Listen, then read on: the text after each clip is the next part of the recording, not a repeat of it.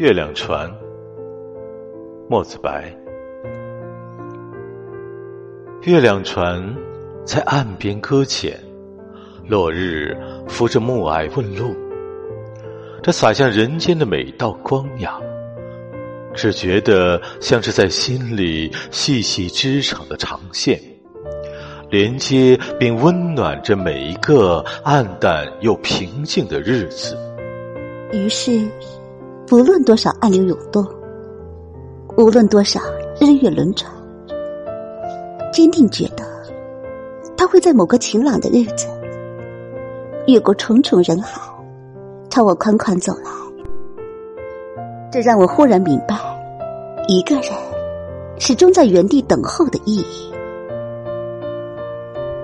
或许，爱一个人，并非是要等他到山枯树死。